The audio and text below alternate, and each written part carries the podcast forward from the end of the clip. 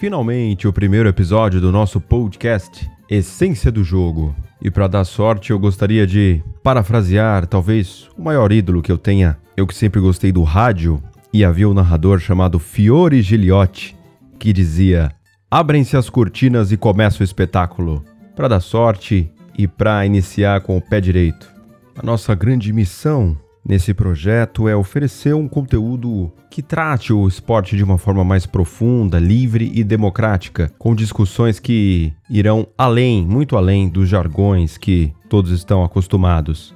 Vou fazer como se faz no STF, começar com o nosso decano, Américo Luz. Américo, eu queria saber se é verdade que você está em Lima até agora, decidiu morar em Lima, no Peru, não quis voltar para o Leblon. É verdade, Américo? Bom dia. Bom dia. Pro, Leblon eu gostaria muito de voltar, né? Ah. Mas ainda não consegui nem chegar lá. Mas, Entendi. já, já, passei por lá, mas ficar por lá é meio difícil. Né? Um barzinho meio caro, mas hum. eu não, não desgosto de Lima, não. Não sei se não. eu ficaria por lá, mas já fui lá algumas vezes, aquilo ali é bom, comida boa. É. O problema, o problema lá é que você sai um pouquinho ali da, da zona boa, é meio, meio complicado. Entendi. Mas foi, naquele final de semana eu queria que não acabasse. pois é, beleza. Vamos lá, agora vamos falar com o doutor da timeline futebolística, Maciel. Bom dia, como é que vai? Bom dia, tudo ótimo aqui. Animado agora para soltar as teorias malucas aqui de futebol, aqui, polêmica. Vamos lá. Luiz, Luiz FC. Luiz, eu confesso que eu achava que era FC de futebol clube, mas eu descobri que não. É Luiz Francisco Chiellini, é seu nome mesmo. Como que vai, Luiz? Bom dia. Bom dia. É quase isso, tá valendo. A gente aceita o Francisco Chiellini porque, né, cara diferenciado. É. Mas é isso aí, tamo junto. Vamos, vamos jogar a conversa fora aí. Então vamos direto ao ponto. É, esse podcast ele vai falar sobre os anos 2010. Taticamente, tecnicamente, história, literatura, a gente vai falar de tudo um pouco. Vamos começar cronologicamente. Então vamos lá pro, pro ano da graça de 2011 e o doutor Maciel vai falar pra gente sobre um joguinho aí, uma final que foi um dos jogos mais que eu mais me empolguei assistindo em toda a minha vida. Diga lá, Maciel. Bom, vou falar da final da Copa do Rei de 2011, né, entre Barcelona e Real Madrid, que para mim, assim, minha opinião modesta, é o maior jogo de entre clubes em todos os tempos. Mas no mínimo é o jogo do século. Por quê?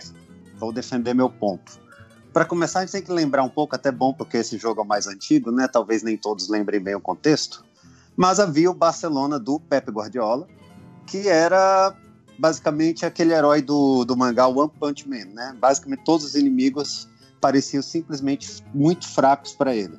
Era difícil até avaliar se o time que ele estava enfrentando era bom ou ruim, porque as vitórias pareciam todas iguais. Todo mundo era simplesmente massacrado. Inclusive, uh, o Real Madrid, né, que vinha sendo humilhado constantemente no Campeonato Espanhol, contrata o José Mourinho, porque foi o único cara que eliminou o, o Barcelona da Champions, né, do, do, do Pep Guardiola, para achar uma solução para esse time. E no, uma, o, o, jogo que vem antes desse é o primeiro jogo do Mourinho contra o Barcelona do Pep pelo Real Madrid, valendo pelo Campeonato Espanhol. O Real Madrid tomou de 5 a 0. Então, resumindo, era a segunda chance do, do Mourinho mas agora com a, né, com a espada na garganta, porque já tinha sido humilhado na primeira chance. então, o, o Mourinho vai criar um plano absolutamente especial para esse jogo. Ele vai mudar maneira do Real Madrid jogar, e é isso, isso que eu acho interessante nesse jogo, porque a gente vai ter o Barcelona de Guardiola no auge, no melhor ano, e finalmente o Real Madrid que é foi uma máquina construída para ser o anticorpo desse time. É ali que nasce o Real Madrid do Mourinho, anticorpo do jogo de posição. O qual é o que, que o, o, o, Mourinho fez? A, o time clássico daquele Real Madrid, que inclusive é o time que tomou de 5 a 0, mas também era o time que jantava todo mundo, menos o Barcelona. Ele jogava em 4-2-3-1, com a linha de 4, variava lá, mas é aquela linha clássica: Arbeloa, Pepe, Sérgio Ramos, Marcelo. Uh, dois volantes, Xabi Alonso Kedira. Três, né, a, a, a linha, uh, três meias, né? Né, é, de Maria, Ozil e Cristiano Ronaldo, e um centroavante na frente que variava entre Higuaín, Benzema e Adebayor. Para esse jogo, ele vem sem o centroavante de ofício. Para quê? Para entrar com um 4-1-4-1 e a grande surpresa, o que eu chamo de armas de destruição em massa. Os dois meias centrais da segunda linha de quatro desse 4-1-4-1 eram Kedira, normal, e Pepe, o zagueiro. E ele entra com Ricardo Carvalho na zaga no lugar do Pepe. Qual que é a ideia para isso? O, o plano dele, a diferença é que uh, em outros jogos o Mourinho enfrentou o Barcelona geralmente na fase defensiva, defendendo em 4-4-2, mais recuado. Mas no meu entender, essa versão do Barcelona era tão boa que se deixasse ele atacando, ele simplesmente acabava dominando o jogo. Todo o objetivo disso foi colocar o Pepe e o Kedira para pressionar mais à frente, Xabi Alonso entre as duas linhas para não dar aquele espaço, aquela zona Messi não deixar livre. E, na verdade, você vai ver o jogo, você vai ver que o, o Real Madrid vai pressionar como um time, mais, mais ou menos vai ter um sabor dessa pressão na frente dos times que agora estão fazendo. Por isso que até minha teoria é a resposta para o Barcelona foi tão influente quanto o próprio Barcelona. Bacana. É, então a década começa né, com é, o aparecimento do Barcelona do Guardiola e as respostas do Mourinho. Mourinho já era um grande treinador, era sem dúvida para todos o, na, o, melhor treinador do mundo. Até então o Guardiola chega, tem aquele encantamento de opa, apareceu aí o futebol, a verdade tática e o Mourinho mordido, né, começa a tentar responder a ele e essa resposta até hoje ainda ecoa, como disse aí o Mociel, né? O que, que vocês diriam sobre isso, Américo e Luiz? Ah, deixa eu começar. Eu acho que essa visão do Mourinho e essa mudança tática, ela, é, é, ele na verdade reprisa o que ele fez no jogo de ida quando a Inter de Milão é, elimina o Barcelona é, em 2010. É, naquele jogo ele também adotou um 4-1-4-1, fez algumas mudanças táticas até que se você olharam bem questionadas, por exemplo, ele colocou o Eto'o é, preso numa da, da, das pontas, praticamente ajudando mais a, na, na marcação do que como um centroavante. E, uma, e a grande sacada dele desse 4-1-4-1 era o volante que, que joga entre as duas linhas de quatro para neutralizar a movimentação de falso 9 do Messi. Que a grande sacada do falso 9 ali era você ter um jogador que, ele, que quando o time recebe a bola, ele está como se fosse dando pro, eh, profundidade, ele recua e deixa os dois pontas entrarem no espaço do zagueiro que provavelmente vai perseguir. Se você não persegue o Messi, ele recebe a bola entre linhas e tem espaço para acelerar. Então ele coloca o Thiago Mota ali e neutraliza o Messi no jogo de ida e acaba vencendo por 3 a 1 também, não dominando tanto quanto o Real Madrid, mas colocando o jogo à feição para ele ganhar. Aquele jogo não foi um jogo que o. Apesar do Barcelona ter sido na frente, a Inter não sofreu tanto assim. Foi um jogo que a Inter ganhou com certa autoridade. Eu acho que ele repete esse plano tático tentando adaptar o elenco do Real Madrid a essa realidade. o elenco do Real Madrid, naquela época, eu não vejo ele moldado para funcionar dessa maneira. Então ele teve que ter uma adaptação, era complicado eles jogarem assim. Tanto que num jogo logo em seguida eles perdem de 2 a 1 um, que eles tentam reprisar, o Pepe acaba expulso, e aí você desmonta o 4x1, 4x1 e o Messi faz dois gols no final. Foi 2 a 1 ou 2 a 0 se eu não me engano. Foi 2 a 0 é. pela Champions. Pois é, tem uma entrevista muito interessante, muito legal do Mourinho no YouTube é um canal, acho que Coach's Voice, que ele fala sobre essa questão que o Américo disse, de como ele montou a estratégia contra o Barcelona do Guardiola estando na Inter. É muito, muito legal. Luiz, diga lá, o que, você tem a dizer sobre a Copa do Rei de 2011, Bar Barcelona, do Guardiola, Mourinho? Da minha parte, eu, eu vou ser sincero que eu assisti esse jogo na minha cabeça, Mourinho ele deveria sempre ter deixado o time com a mesma formação de antes e ele tirar o Pepe da linha de zaga e subir para marcar o Messi quando o Messi recuava, que era um movimento que matava todos os times, né? O Messi recuava, abria espaço para os pontas entrarem, desmontava tudo. E ele pela primeira vez usou o Pepe do meio de campo de um jeito que eu olhei e falei, funcionou. Então eu achei realmente interessante a, a, a estratégia dele mudando, né? Ele deixando, porque das outras vezes do que que eu me lembro, o Pepe ele ficou como sendo aquele primeiro homem do meio de campo, com o Kedira e com o Xabi Alonso um pouco mais para frente. E a mudança surtiu efeito tendo os dois mais físicos mais na frente, né? O Xabi Alonso mais atrás. Sim. É, até queria fazer um comentário até pela questão da influência.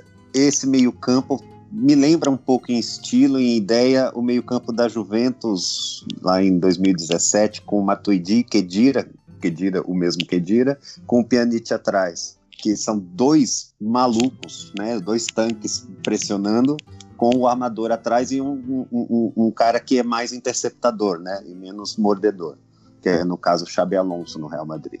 Então, lembra um pouco também, talvez, o meio-campo do Liverpool, né? Com o Fabinho ali atrás, o Vinaldo, que é maluco, e o, o Henderson ou o Milner, que são mais interceptadores. Eu queria aqui colocar um pouco de polêmica, quem sabe, porque da audiência, né? Doutor Maciel disse no grupo do WhatsApp uma frase, abre aspas. As respostas do Mourinho ao, ao modelo Guardiola influenciaram mais o futebol desta década do que propriamente o jogo de posição do Guardiola. Maciel, discorra por gentileza. Bom, eu pelo menos eu diria, em, com exceção do próprio Guardiola, eu vejo que as uh, percebo que as fórmulas de sucesso que foram encontradas depois têm mais das respostas do Mourinho. No próprio Real Madrid que foi o time time da década provavelmente né? O clube da década em termos de, de, de títulos continentais. E também agora por exemplo no, no atual Liverpool em que essas respostas geralmente elas implicavam em dificultar essa saída elaborada do, do jogo de posição, usando exatamente duas linhas no meio campo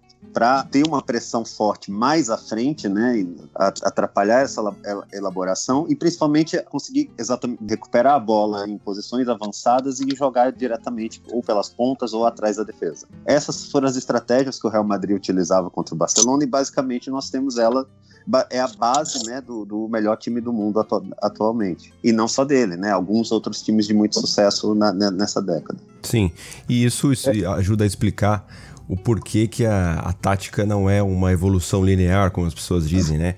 Há ciclos de respostas e há modelos que, que aparecem, que fazem sucesso e aí a, outros aparecem para tentar responder, enfim. É tudo muito cíclico, não é verdade? Sim, e muitas soluções são resgatadas lá do passado também. Exatamente. Américo, por favor. Sim, eu acho que tem um ponto interessante, é o seguinte, embora o Mourinho tenha sido o grande, vamos dizer assim, mentor da marcação por zona moderna, essa que a gente começou a ver ali de meados da década de 2000 para cá, uma marcação basicamente. Eu digo que ela é quase uma marcação individual do portador da bola. É como se o time todo se orientasse para bloquear os espaços, de, de, as linhas de passe e de, de, progressão do portador da bola. E ele dá o passo que, a, que depois vai ser adotado de marcações mais mistas, porque ele efetivamente, nos dois jogos onde ele supera, ele faz uma marcação individual no Messi, é antiga. Ele pega um jogador e cola no Messi, não, não desgruda dele. A função desse, de, desse volante entre linhas sem a bola é não deixar a bola chegar no Messi e, se chegar, não deixar de acelerar. No meu jogo, que a gente vai falar daqui a frente, eu vou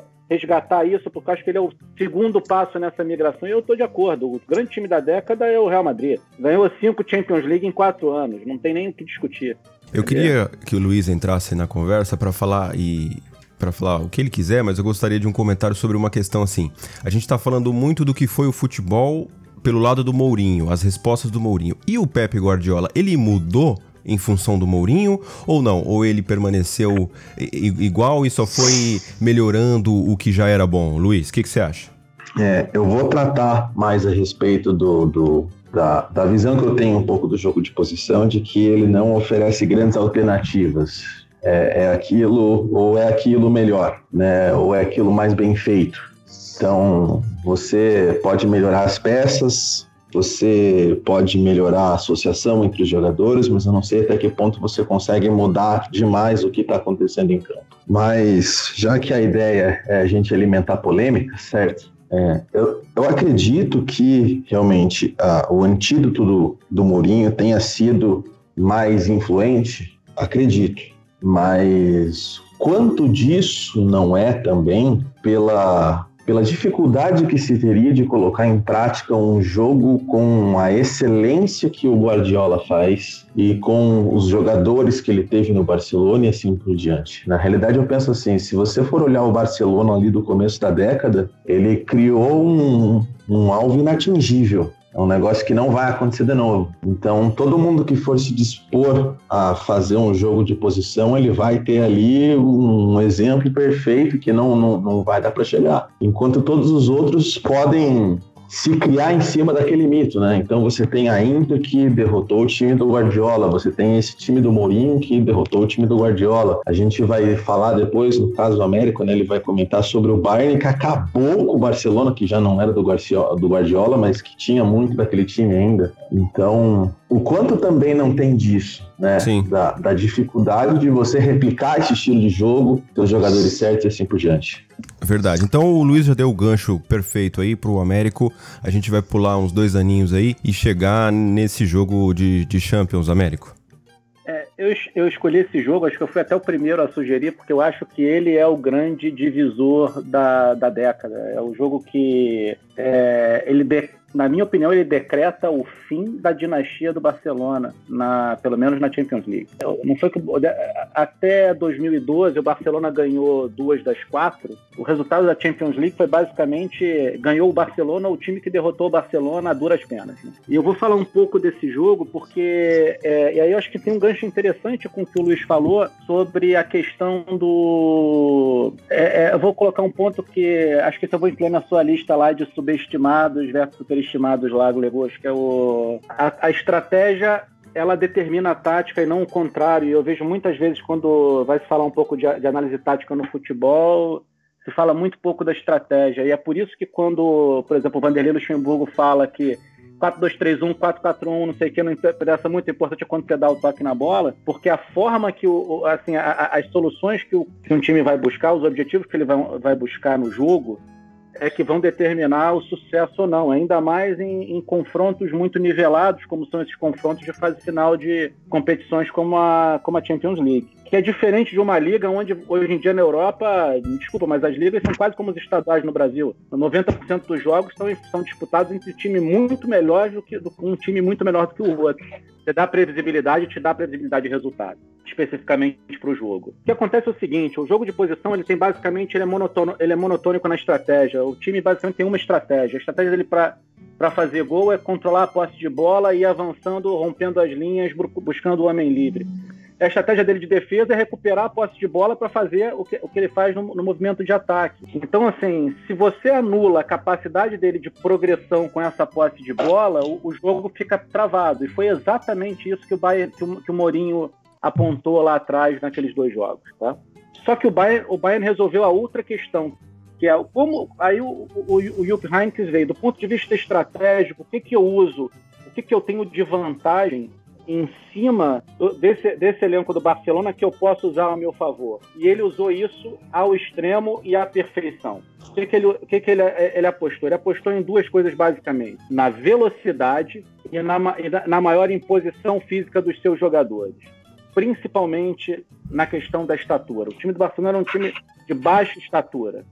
Nesse dia, para complicar, é, além disso, ele estava sem Puyol e Mascherano estavam contundidos. O Bayern, por exemplo, ele abre o placar com duas jogadas de linha de passe de cabeça dentro da área, em que numa o Dante sobe contra o Daniel Alves e na outra o Thomas Miller sobe contra o Daniel Alves. Então, plano de jogo feito é o seguinte.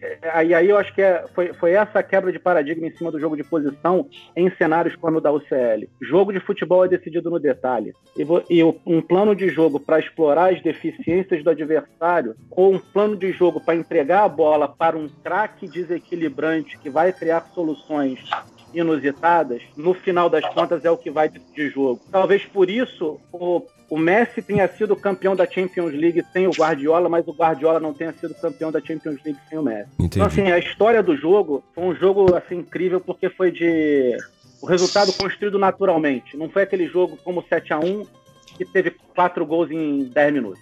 Ah, o que eu gosto de dizer para essa diferença entre o jogo de posição e, e outros estilos de, de, de, de, de futebol é usar uh, a terminologia eu digo que é frágil o jogo de posição, não no sentido de que seja ruim, mas um, algo que é frágil pode ser muito eficiente, mas só é eficiente, digamos assim, se tudo corre bem, se tudo está próximo de 100% de, de, de funcionamento. Uma peça falha, tudo desmorona. E para mim o que demonstra isso é, por exemplo, vários outros times, né, que tentaram implantar o jogo de posição e foram desastrosos, né, inclusive as tentativas aqui no Brasil. E até mesmo o City do Pepe no primeiro ano, que foi goleado por Leicester, Everton, times inferiores, porque naquele dia eles simplesmente cometeram erros dentro da filosofia do jogo de posição. Já outras estratégias de jogo, antes do time adquirir uma proficiência próxima né, da, da perfeição, já se consegue obter resultados, são mais robustos. Aliás, o jogo de posição, exatamente, qualquer perturbação, por exemplo, se o campo tiver muito diferente, jogador expulso, ele sofre mais para mim do que outros estilos de futebol, especialmente estilos funcionais. É, você está falando da fragilidade e eu estou me lembrando aqui do que alguns, vários filósofos falam sobre o nosso mundo atual, né? Ele é eficiente, mas ele é extremamente frágil. Ele tem muitas complexidade, muitas instituições que funcionam e que se alguma coisa não, não der certo, a gente pode ter uma pane grande aí. Exatamente. Tá. Tempestade solarzinha de respeito, né?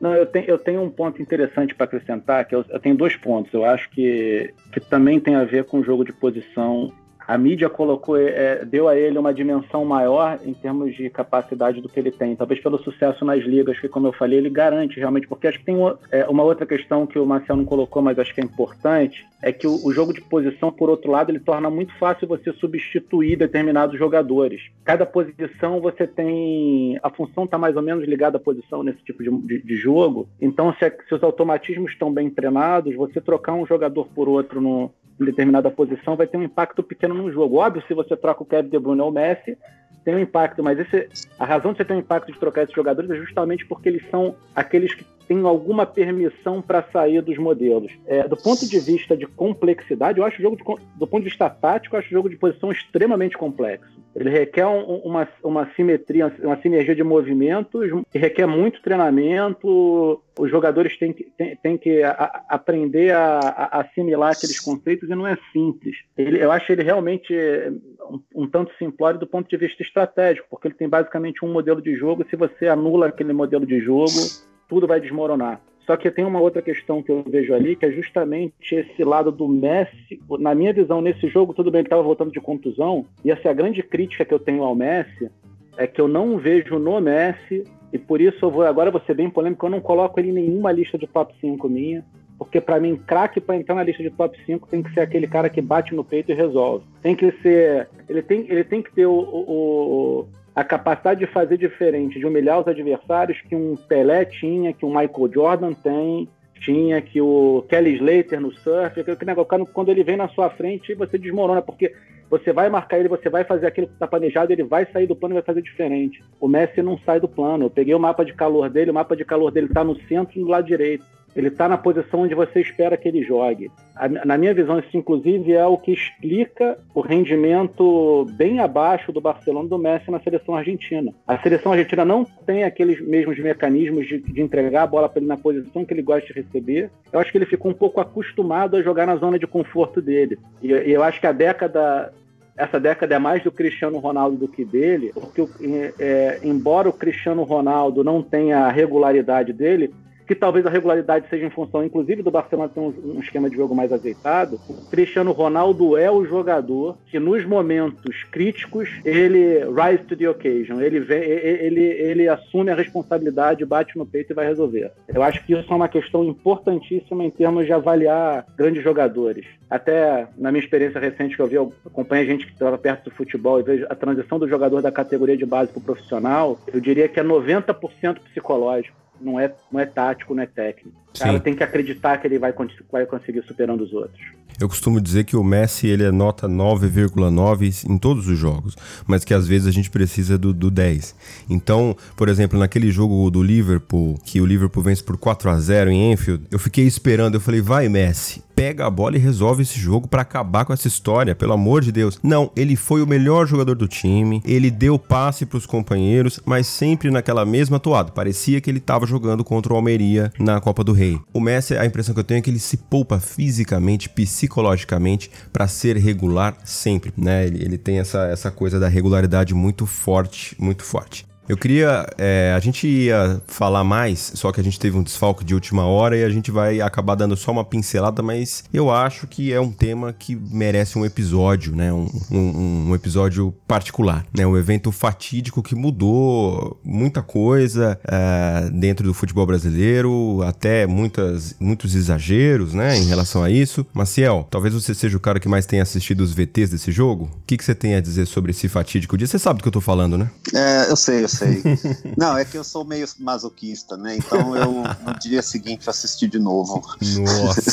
O jogo. E depois Jesus eu ainda assisti mais algumas vezes. Eu fiquei sem ver futebol por uns meses. Minutos. Aquele jogo em que teve cinco gols em 25 minutos. Bom, eu queria falar. Bom, eu acho que todo mundo meio que lembra desse jogo, né? Esse a gente não precisa de tanto contexto histórico, mas o 7 a 1 acho que virou até, né? Virou agora expressão popular, né? Para tudo. E eu acho que o ponto de vista para esse jogo é até um, são um explicar o que tentar explicar o que aconteceu e dois quais são quais foram as interpretações aqui que tem muitas que inclusive eu acho muito equivocadas, né? Exatamente, eu acho que isso merece um, um programa só para si. Mas eu vou colocar aqui a ideia principal que eu tenho na minha cabeça que naquela, o, bom, a base da Alemanha era o Bayern de Munique, aliás, o mesmo Bayern de Munique desse, do jogo lá do, que massacrou o Barcelona, né, em, 2000, em 2013. Nesse ano, o Bayern de Munique já era treinado por Pep Guardiola, então muito também se interpretou que, nossa, olha, a base, o Pep Guardiola a, azeitou a seleção né, alemã, basicamente, e, e, e colocou-se muito esses créditos a Guardiola de ter montado a seleção alemã campeã do mundo e que humilhou o Brasil. Mas se você vira o jogo, você vai ver que não tem nada de Guardiola na Alemanha que atropelou o Brasil. Aquilo ali é Bayern de Munique do Heinz, certo? O time joga futebol alemão à la Heinz. Esse foi o futebol que atropelou o Brasil, certo? O fato de fazer cinco gols em, em, em 20 minutos na verdade, é bem típico, inclusive, também da, da, desse estilo, porque eles não construíam com muita paciência, né? Era um time que fazia roubos, né? Atacava, uh, pressionava para roubar a bola em posições avançadas e ia direto para o gol. Aconteceu do, como o Brasil, na minha opinião, sentiu demais o 2 a 0 esses roubos começaram a acontecer seguidamente e né, cada enxadada foi uma minhoca. Sim. Bom, é, é, mais ou menos isso. Eu acho que as interpretações daí, para mim, desse equívoco principal também vieram muitas. A gente precisa de um programa inteiro para comentar. Deixa eu falar uma coisa para vocês. Eu tava vendo esses dias é, a escalação desse jogo e eu tomei um susto porque eu não lembrava Exatamente. Assim, eu lembro que na convocação do Felipão, o Felipão mais ou menos convocou o que todo mundo. Eu não lembro de uma grande, não sei se vocês lembram, de uma grande ausência que todo mundo falou: opa, esse cara tinha que estar tá lá na Copa. Tinha ou não? Miranda. Miranda? É, Bom. É, é. Ele convocou a seleção do que ganhou a Copa das Confederações muito bem no final aqui no Brasil. Então, Acabando com a Espanha. não teve muito questionamento. Mas ó, olha, vejam só aquele time, pra gente ter uma ideia da entre-safra que a gente a, a, enfrentava naquele momento. Tá? Não era para tomar de 7 a 1 o 7 a 1 tem várias razões, não é, a razão não é a fragilidade dos jogadores, mas é interessante colocar esse, esse esse ingrediente que normalmente não é dito. Júlio César já em final de carreira, mas eu acredito que ele fez uma Copa ok, não comprometeu. Maicon, já sem a explosão. O Daniel Alves estava disponível, é bom dizer, né? E o Felipão nesse jogo preferiu colocar o Maicon. Davi Luiz, Dante né? e Marcelo. Talvez o único aí de nível assim histórico de seleção brasileira seja o Marcelo pelo nível que o Michael estava nessa Copa. Fernandinho, que fez um jogo terrível, mas enfim, é um jogador que se estabeleceu no mundo. Luiz Gustavo, Oscar, Bernard, Hulk e Fred. É um time que, se você pegar todos os times brasileiros em Copas do Mundo, talvez ele fique entre os piores. O que, que vocês acham?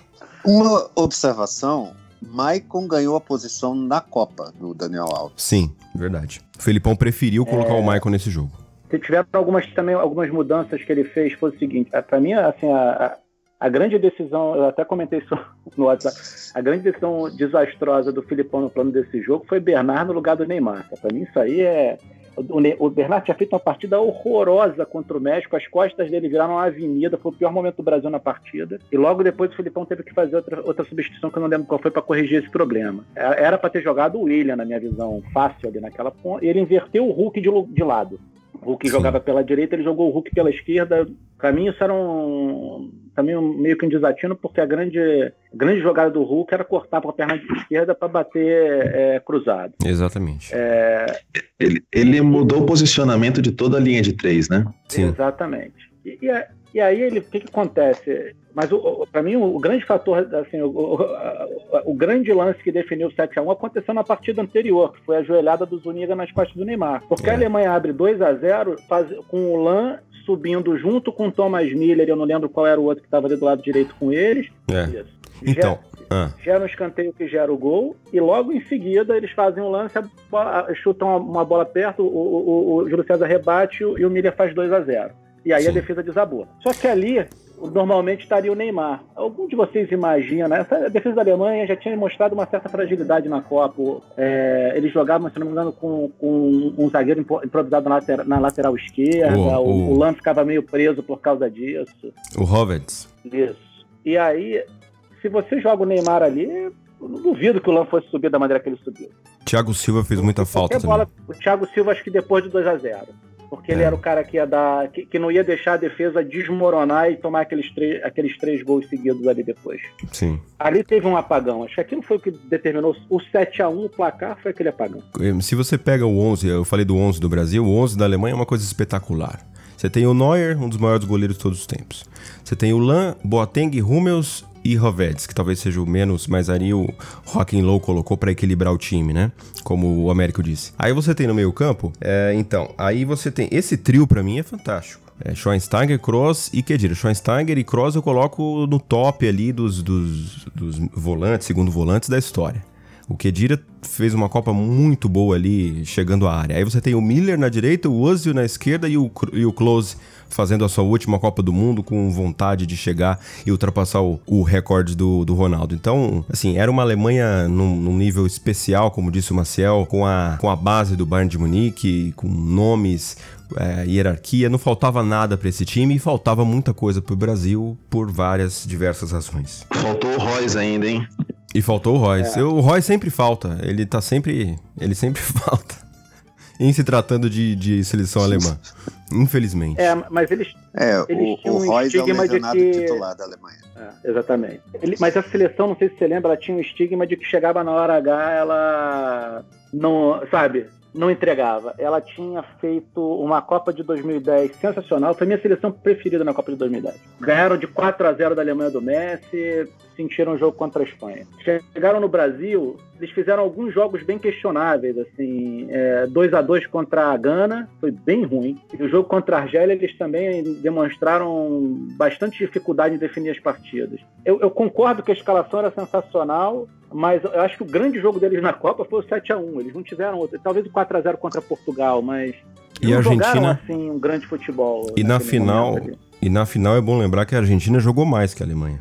Não, em boa parte do jogo, sim. Embora tenha sido um jogo meio bem frio, né?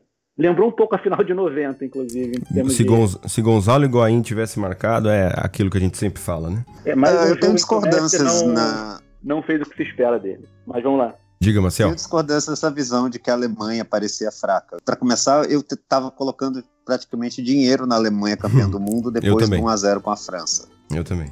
Uhum. Aquele, para mim, foi um jogo de campeão mundial. Foi um jogo que pegou uma, uma boa seleção francesa, não era uma seleção francesa fraca, e basicamente ela apareceu, ficou lá imobilizada, parecia estar sofrendo um golpe de jiu-jitsu. Né? Uhum. Né? Foi 1 a 0 mas sem nenhum. Ela, o tempo passou sem nenhum perigo. E isso, para mim, logo depois do sufoco né, contra a Argélia, mas isso para mim parecia o time que estava finalmente se recuperando dos traumas, né, saiu de uma situação difícil, ganhou confiança e tinha toda a qualidade já da, demonstrada antes nos outros torneios, mas agora tinha força psicológica para passar dessas situações e ir para ser campeão. Verdade. O jeito que pegou a França foi impressionante para mim. Assisti em loco esse jogo contra a França. Eu estava no Maracanã no dia, do 1 a 0 Tive a impressão diferente de você vocês, tá? Porque assim, eu acho que talvez eu, eu, vi um jogo França e Uruguai antes, na mesma Copa, também no Maracanã, que o jogo foi horroroso. A, então, assim, a, a, França era uma seleção que, naquela minha visão, naquela Copa, ela tinha certa dificuldade de, de fluir no ataque. A Alemanha fez um gol bola parada no início, o jogo ficou meio amarrado o jogo inteiro. Foi até um jogo meio xoxo, assim, né? não foi um jogo que assim, não, eu não sei se valeu o ingresso aquele jogo, não. Mas pois o. É. É, eu, não, eu, não, eu, não, eu não saí com essa impressão toda. Mas sim, era uma sem dúvida era uma seleção sólida e das duas melhores daquela Copa. Sem dúvida. A melhor, certamente, ela ganhou, acho que ganhou merecida a Copa. Sem dúvida. Então, vamos voltar ao futebol de seleções, então, porque o Luiz vai falar sobre um jogo que também foi muito interessante. Luiz, diga lá. É aquele que, na minha opinião, foi o melhor jogo de Champions dessa década que foi o Atlético de Madrid contra o, contra o Bayern de Munique do Pep. E, cara, é, rever o jogo foi uma experiência impressionante. O, né, então, o time do Guardiola, ele, ele dominou a posse, é, as peças estavam jogando em alto nível, né, os pontos estavam jogando bem, o meio de campo jogava bem, os zagueiros sabiam sair jogando, e, e o time do, do Simeone defendendo a área como se fosse a vida deles, né? Então, foi para mim um choque muito, muito divertido de assistir de novo. Eu me percebi torcendo para o Atlético de Madrid mais uma vez, mesmo sabendo o resultado final, né? Mas de qualquer maneira foi um jogo muito legal. Mas o que esse jogo ele me fez, né, questionar o quanto esse estilo de jogo ele não ele não limita a atuação do craque do seu time, né? Um pouco daquilo que o Américo falou a respeito do Messi. Eu gostaria de esclarecer que o Messi sempre vai estar na minha lista dos cinco melhores, sem sombra de dúvida. Mas olhando o Ribéry jogando naquele time, eu fiquei meio preocupado, porque você percebia que ele era a única pessoa que de vez em quando saía da ponta, tentava ir lá pro canto da bola e tudo mais. De resto, todos cumpriam suas funções. E a coisa não estava funcionando, porque o time do Atlético estava defendendo como se não houvesse amanhã. Não dava certo. Né? Então, o primeiro gol, por exemplo, ele sai de uma cobrança de falta do Xabi Alonso que desviou. O segundo gol, sim, foi uma jogada mais trabalhada, mas foi cruzamento na área que o Vidal arrumou para o Lewandowski chegando, entendeu? Então, não foram lances construídos ali pelo jogo de posição, né? Então, talvez, como o Américo disse, eu pensei isso, né? É, o quanto o jogo de posição ele não entende a imprevisibilidade de um jogo desse nível. Você tentar criar ordem no meio do caos é, é a melhor alternativa? Foi a pergunta que, que me fez, que me levou a assistir esse jogo de novo. Eu acho que a pergunta certa é se o caos é o que não é o que decide esses jogos. Esses jogos são decididos na, na, situação que foge do plano. Plano, todo mundo entra com um plano maravilhoso num jogo desse. Quando o negócio sai do plano é que o jogo é que o, jogo, é que o gol sai. É isso mesmo, é isso mesmo. Então, por isso eu tô dizendo, a, a ideia do jogo de posição é exatamente tirar o caos, né? Criar ordem é, é, a melhor alternativa porque o caos ele existe, você não vai conseguir domar ele, né? Então, será que o melhor jeito é esse? Tá pensando numa liga, 38 jogos e tudo mais, sim, você vai conseguir controlar isso, até porque na maior parte das vezes você vai enfrentar times que são piores do que você, ponto. Agora, imaginando numa Champions League, você pega aquele Atlético de Madrid, você enfrenta um time que tem ali o Gabi, o Koke, o Saul surgindo, o Griezmann, é, o Torres, que em alguns momentos ali depois dele ter dado assistência pro Griezmann, lembrou o Torres do Liverpool, entendeu? Então, gente que pode decidir a partir em um lance. Você querer tirar o caos e botar, estabelecer a ordem, é a melhor alternativa? Ou será que você não deveria entrar no caos e tentar tirar proveito do Ribéry que você tem, do, do Miller em grande forma que você tem, do Lewandowski que você tem, assim por diante? Eu me perguntei isso assistindo esse jogo, entendeu? É, não sei, não sei. Para mim, o Griezmann, por exemplo, ele não era o melhor jogador em campo. O Ribéry era melhor do que ele, mas será que valeu a pena você ter deixado ele ser a estrela da partida? Não sei. Tem uma coisa interessante que, assim, é, eu vou concordar com você. Para mim, o Messi é o segundo melhor jogador da história, só fica atrás do Pelé, tá? É, eu acho que a gente tem que dosar o que é o, o tamanho do jogador para o esporte e a sua qualidade técnica. O Messi tem uma qualidade técnica tão alta, tão alta. O, o Messi faz uma, uma temporada, você pega os lances dele, gols, assistências, passos para finalização, e é, é, como se fosse a, a carreira inteira de um grande jogador. Então o Messi, sim, ele tem uma qualidade técnica tão alta que a, a, a, falta de hierarquia dele em alguns momentos eu acho que é compensado, tá? Agora sim, falando do Guardiola e dessa questão do jogo de posição, se a gente estiver falando do jogo de posição do Vangal, eu vou concordar. Mas a gente precisa lembrar que o Pepe ele já foi um, um, tanto quanto maleável em alguns momentos. O próprio Messi tem um documentário que passou na época da Copa que tá o Cruyff conversando com alguns técnicos, enfim, ele fala, olha, o Guardiola percebeu que ele não poderia deixar o Messi na ponta direita. Ele tinha que colocar o Messi como falso 9, porque o Messi precisava de liberdade para brilhar. Então isso já é uma adaptação dentro do, de um jogo de posição. É, e agora no City, eu me lembro do, da primeira vez que eu vi o Kevin De Bruyne com mais liberdade e eu levantei da cadeira e falei: Meu Deus do céu, o que, que tá acontecendo? Então, assim, alguns jogadores, o Pepe Guardiola faz exceções. Ele coloca e ele dá a liberdade quando ele percebe que o cara precisa. Né? Então, só fazendo essa ressalva que talvez não seja tão é, rígido assim o jogo de posição do Pepe Guardiola. É, mas é uma liberdade vigiada, né? Porque, assim, ele não deveria precisar tirar o Messi da ponta direita para dar liberdade para ele. Então, assim, é, então para ele ter a liberdade, ele tem que ir para o centro, ele não pode atravessar o campo. Sim, é que dentro é, da ideia... dentro da ideia do Guardiola, você só consegue abrir o campo se você tiver amplitude total no ataque, né? Então, enfim, é a cultura dele, é como ele foi formado. É. E, enfim, é isso. Não, é, o time perder a simetria no jogo de posição é uma falha grave e todo o sistema desmorona também a partir daí. Ele é frágil. Exato. Para mim, por isso que o Kroos falou que não teria espaço para jogar o Neymar e o Messi no mesmo time. Quando, quando o Neymar foi para o Barcelona. Para mim, essa é a origem do comentário do Kroos. Não é uma questão implicante com o Neymar ou qualquer coisa. É porque ele não teria como dar liberdade para dois jogadores da mesma forma, dentro e manter o esquema do time.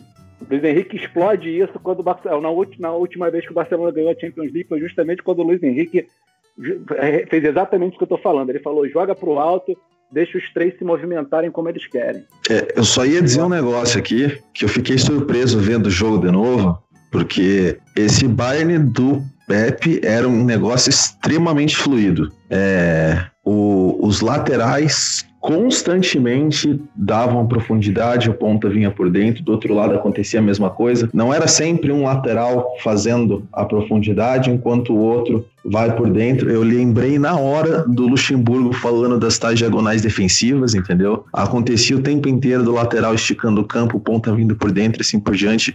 Era, era um timaço, cara. Era um timaço de todos os Bayerns dele. Aliás, desde que ele saiu do Barcelona, se tinha um time que merecia ganhar uma Champions treinado pelo Pepe, era esse Bayern de Munique. Talvez só tenha faltado o Robin realmente, que fosse um cara que conseguisse tirar um gol da cartola ali no momento em que a coisa não estava andando. É verdade. Eu também queria acrescentar só, já que o assunto jogo de posição, a gente acho que vai encerrar. Ponto do o Robin é esse cara, mas no time do Pepe ele era muito disciplinado, né? Até porque ele é um ponta, né? Holandês, literalmente. A questão de como o jogo de posição, talvez a dificuldade que eles têm de mudar o jogo, né? Porque existem poucas fórmulas que funcionam dentro do jogo de posição em termos de formação do time. As opções que eles têm de fato, em jogo de posição, por exemplo, que você viu o Pepe, é colocar um Iniesta de ponta esquerda para mudar a em vez de Pedro, né? Para mudar a característica. Em alguns jogos eu vi Chave como é, médio centro, coisas assim, né? Então, o máximo o que você consegue é mudar os ingredientes nas posições, né? Mudar a característica dos jogadores. Mas você não consegue colocar quatro, é, três interiores, essas coisas, aí isso já fica mais bem, mais, bem complicado. Eu só queria deixar registrado, muitas vezes as pessoas vêm me perguntar no Twitter a gente critica muito o Pepe porque ele é colocado como uma figura, como se fosse um deus do futebol, e às vezes a gente quer mostrar que não é bem assim. Mas eu, qual é o melhor qual é o melhor técnico desse tempo, desse tempo que eu estou vivendo? Não tem como não dizer que é o Pep Guardiola, por várias razões, principalmente porque eu considero o melhor técnico aquele que convence melhor seus jogadores. E você convencer um grupo de jogadores, estrelas, a jogar dentro de um esquema extremamente metódico, onde você tem que cumprir uma função, né? Talvez esse seja o motivo pelo qual o Van que eu considero um gênio, não conseguiu sucesso, tanto sucesso quanto poderia na sua carreira, porque talvez ele não tivesse essa capacidade que o Guardiola tem de convencimento, né? Então, assim, só para deixar claro, eu tenho muitas questões a essa ideia de que o Guardiola revolucionou completamente, mudou o jogo, mas continua sendo para mim o melhor técnico desses tempos, né? Com o Mourinho ali muito próximo dele e talvez é, ajudando muito com que ele sempre nunca deixasse a peteca cair. Ok, então assim, a gente, a gente teve o cuidado de falar bastante do Mourinho, falar bastante do Guardiola ali do comecinho, para não ficar uma coisa que acontece muito nessas listas, né? De, de década, de períodos longos, de ficar muito no, no, no que aconteceu a, a, agora há pouco, né? Então, é, eu vi muito nas listas que o pessoal fazia da década, falasse muito do, da, do Real do Zidane, do, do, do, Liverpool do Klopp, e o pessoal se esquecendo um pouco do que, come, do que aconteceu no começo da década. Então a gente falou muito da primeira parte da década, e assim, vou falar aqui de dois personagens, sem citar jogos específicos, é, posso até citar, mas enfim, é, que marcaram talvez a segunda metade da década e que tem muito a ver com essa, com essa dualidade Mourinho e, e Guardiola, né? Que são Zidane e Klopp. Então, é, o Real Madrid do Zidane, para começar, ele tem várias questões e todos podem acrescentar, claro.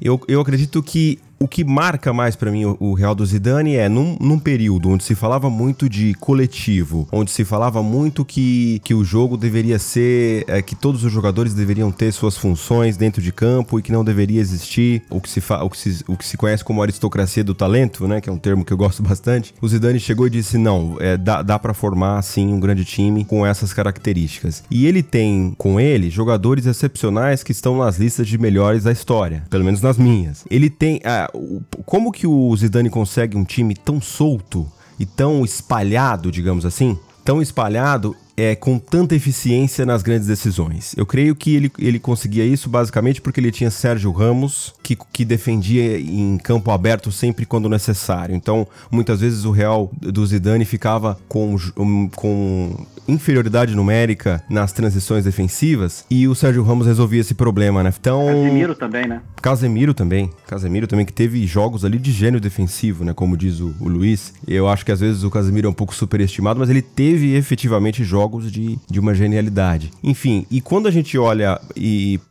para esse Real do, do Zidane, a gente normalmente vai lembrar daqui, do 4-4-2 Losango, que foi o que ele mais utilizou, mas estava é, revendo alguns lances daquele jogo contra a Juventus na final da, da Champions de 16 17 é, e principalmente contra o Liverpool, você via muitas vezes o, o Isco sendo um falso 9. É, então se tornava muitas vezes um 4 3-3 com falso 9, quando o Cristiano acabava indo mais para a esquerda e o Benzema para a direita. Então, e quando a gente olha para o Liverpool, é um 4-3-3 que por vezes o Firmino é, é, recua e vira o 10 do time e, e, e, quando a gente olha assim na foto, é um 4-4-2 losango.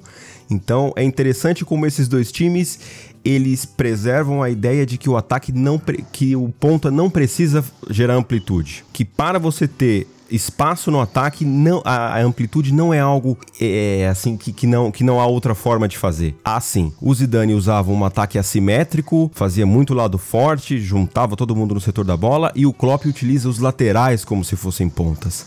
Né? Então, é, é muito interessante como esses dois times desmistificaram essa ideia que estava muito presa na época de você ter pontas muito fortes fisicamente, muito velozes e dribladores para gerar amplitude, para abrir o campo, e meio-campistas muito técnicos, né? Xavi Iniesta, todo mundo queria ter o seu Xavi Iniesta, que avançavam para fazer aquele 2-3-5, então eles viravam quase que atacantes, né? Aquela linha de 5 ofensiva naquele jogo de handball que praticamente se fazia. Então é isso. E aí o Liverpool do Klopp não, ele tem três meia, ele tem três volantes, digamos assim, né? É, três, é um trio de meio muito forte para compensar o fato de que os seus pontas viram atacantes e por vezes vezes não não não estão ali para defender no momento defensivo. Então eu creio que para fazer um resumo e para a gente não se alongar muito, esses dois times, é, na minha visão, um bom resumo é esse. O que, que vocês têm a dizer sobre, sobre essa segunda metade da década, sobre Zidane e Klopp?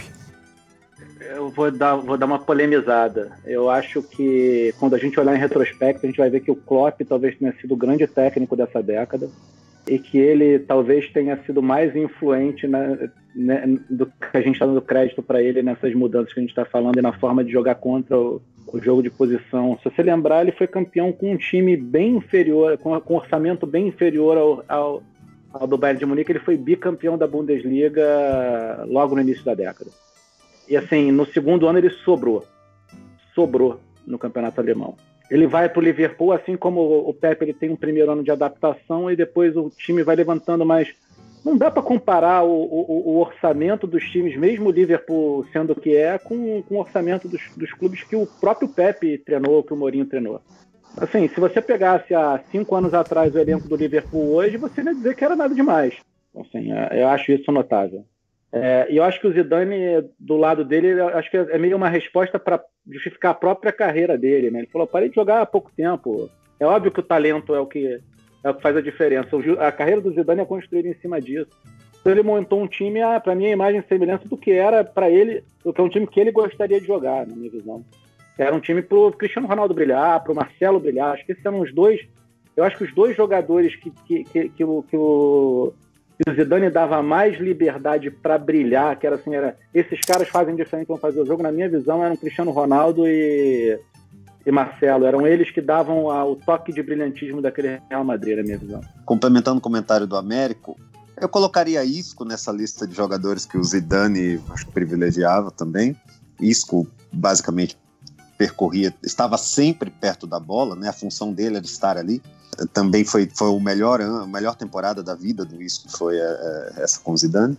Para mim, a minha observação, eu concordo também com o fato de que Klopp tá ali junto uh, com Guardiola e Mourinho ali como contender, né, como um, um, um competidor para melhor treinador da década, sendo que o Mourinho talvez muitos dos melhores trabalhos também estejam na década anterior, né? Então, Klopp está mais centrado na, na, nessa década de 10, que realmente é um cara impressionante. Mas, então, o que eu gostaria de observar é que o que tem em comum os dois times de maior sucesso na segunda metade da década, né? Que são o Liverpool e o Real Madrid, é que são times feitos para navegar no caos. Eles são feitos para são navios construídos para navegar na tempestade e não uh, feitos, digamos assim, para tentar encontrar o, as águas calmas e, e é, é, sobrar nelas, né? É o contrário do, digamos assim, a filosofia dos times do Pepe. O Real Madrid mesmo era muito criticado por ser frágil defensivamente, né? Porque Marcelo saía da posição, né? Muito. Os craques se reuniam de um lado e às vezes o outro lado ficava meio vazio. Mas por outro lado, uh, digamos assim, o Real Madrid tinha a atitude de aceitar esses problemas em defensivos, esse caos é, de às vezes tomar um gol inesperado, em troca das vantagens que isso tinha, de na verdade de confiar que nessa situação imprevisível eles sairiam por cima, porque eles têm né, os talentos que sabem navegar no caos. E o Liverpool também. O Liverpool ele, ele, tem uma certa, digamos assim, noção de ordem, mas é uma ordem muito adaptável, né? Ele, ele quer tornar o jogo naquele ritmo dele, um ritmo alucinante que ninguém consegue acompanhar, e ele está disposto a, a, a correr riscos por isso, porque sabe que levando o jogo para essa situação, ele é imbatível. Né? Então ele leva para as águas tor tormentosas e ali ele sabe que poucos adversários o acompanham. Então esses times têm tido muito sucesso em Copas também, exatamente porque eles fazem os planos falharem, fazem sair dos planos e os craques já acostumados a, esse, a essa filosofia com essa estratégia, acabam decidindo. Luiz, quer acrescentar alguma coisa? Ao contrário, coisa? talvez, do Manchester City, aliás, que é, ao mesmo tempo em que tem, esses times têm um certo sucesso, só para complementar, são exatamente o City meio que parece um pouco né, decepcionante no, no seu desempenho em Copas.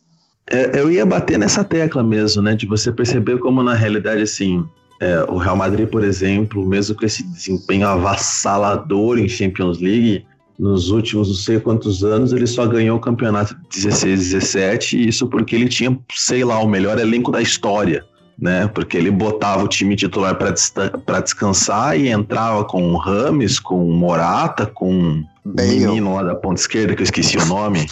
Asensio. Isso. Asensio. Bale. Jogavam a bola maldita. E é o Bale, né? Era um negócio assim, chato. É, ele ganhou por causa disso. O Zidane ia lá, trocava o time e continuava voando, porque todos os reservas jogavam uma bola miserável. E, mas eu acho assim, o que nós estamos vendo com o Liverpool é algo é, especial, porque é um time que ganhou a Champions na última temporada, e que só não ganhou a, a liga inglesa porque o City do Guardiola é realmente um negócio que, do ponto de vista né, de de estabilidade ali. Ele ganha todo jogo lá no campeonato inglês e agora tá jogando um nível de, de futebol assim na liga que é assustador. Bateu o recorde esses dias que ganhou 20 de 21 jogos. Então, assim, é, eu, eu tô curioso para saber o teto desse time, porque realmente é, é, é, é, um time que eu acho que vai marcar época. Eu acho Sim. que vai marcar época. Agora, uma coisa que mais me impressiona no Klopp é que se você for parar para pensar, tem, tem algo do Zidane aí também, é desde os tempos de, de Dortmund, a quantidade de jogadores que tiveram seu auge com ele é impressionante. É, gente que com ele você olhava e falava, não, esse cara aqui é elite. Aí ele ia para outro time e você olhava, é, não, não é. é então, o, o Guts destruindo, o Gundogan destruindo, é, o Kagawa, que parecia um negócio de outro mundo. Então, vários e vários e vários jogadores que com ele parece uma coisa. Então, eu, eu fico meio na dúvida, por exemplo, quando o pessoal via e fala do, do Alexander Arnold, por exemplo, que para mim é um lateral monstruoso, eu acho que vai, vai marcar a época também. Mas eu tenho medo, porque eu vejo a quantidade de caras que no time do Klopp parecia algo de outro mundo e de repente ia para outro lugar ou trocava de técnico e o desempenho despencava, que eu fico meio na dúvida de fazer essa afirmação agora. E, e se você for parar para pensar com o Zidane acontece a mesma coisa, né? Então o Isco jogou o melhor futebol da vida dele com o Zidane, o Marcelo jogou o melhor futebol da vida dele com o Zidane, se você for olhar o Cristiano, talvez não tenha sido melhor. Eu acho que o Cristiano do Mourinho, ele foi um, um, negócio com mais peso no jogo, um jogador mais completo, assim por diante. Mas sem sombra de dúvidas, foi o Cristiano mais decisivo da carreira. Esses caras, eles realmente eles têm o poder de conseguir tirar o que o jogador tem de melhor. Então, por exemplo, o Guardiola com o Boateng, eu lembro que até hoje ele me deixa impressionado, porque a bola que o Boateng jogou com o Guardiola, eu não imaginei que o Boateng pudesse jogar mas não sei se hoje em dia eu vejo o Guardiola tendo esse mesmo poder de conseguir tirar o que um jogador pode apresentar de melhor.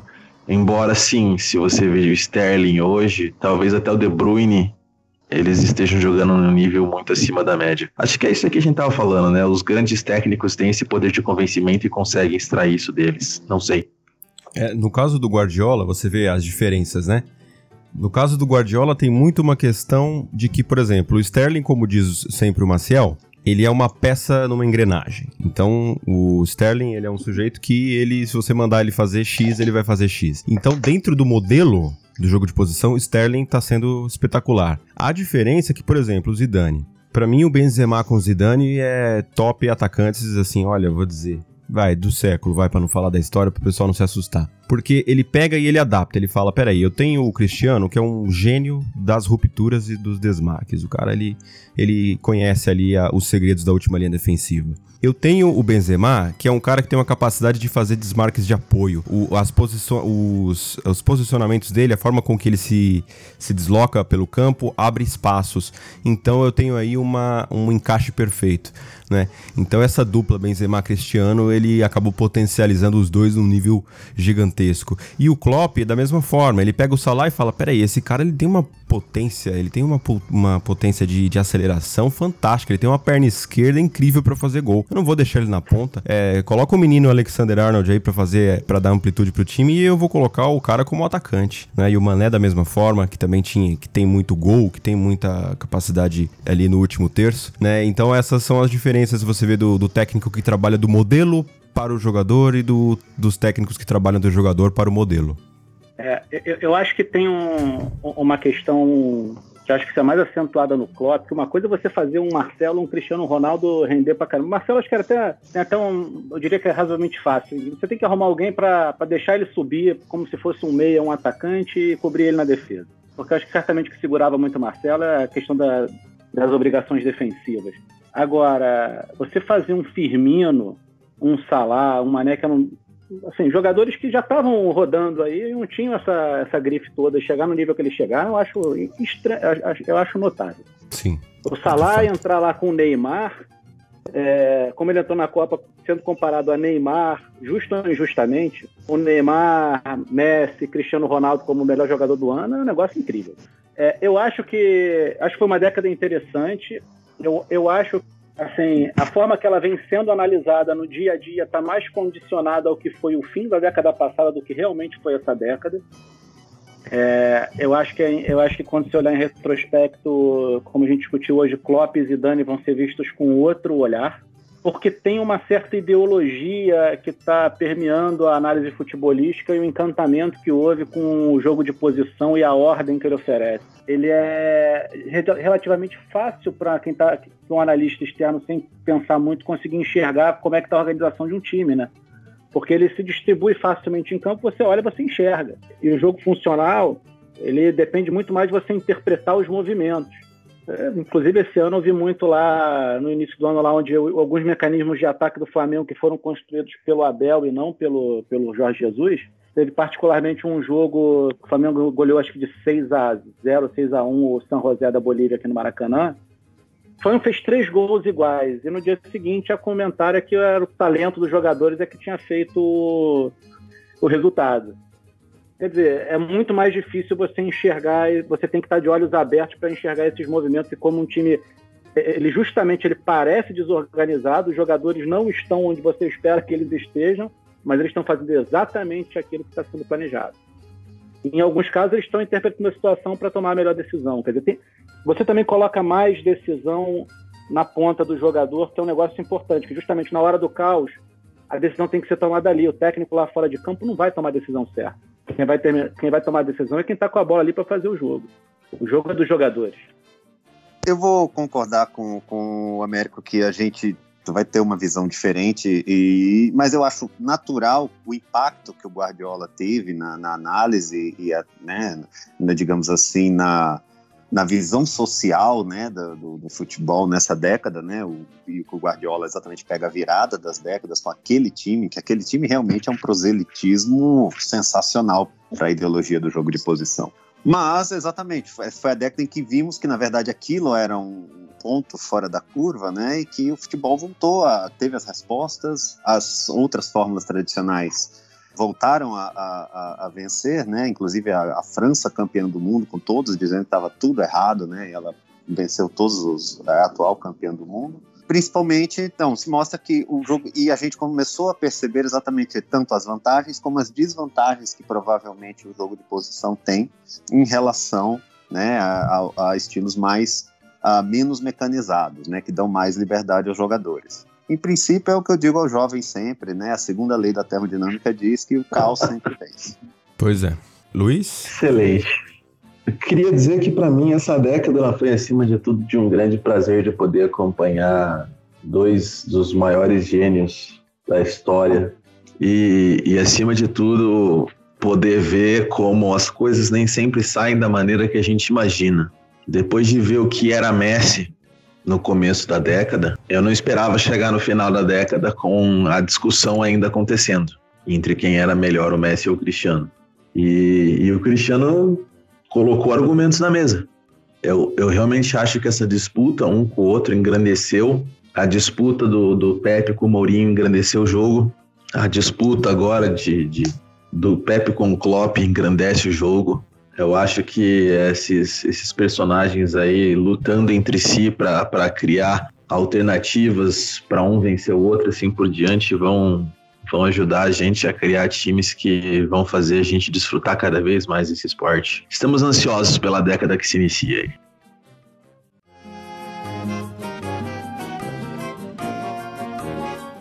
E é isso. Por hoje ficamos por aqui, agradecendo sempre a paciência e a audiência de todos. Até a próxima, um grande abraço.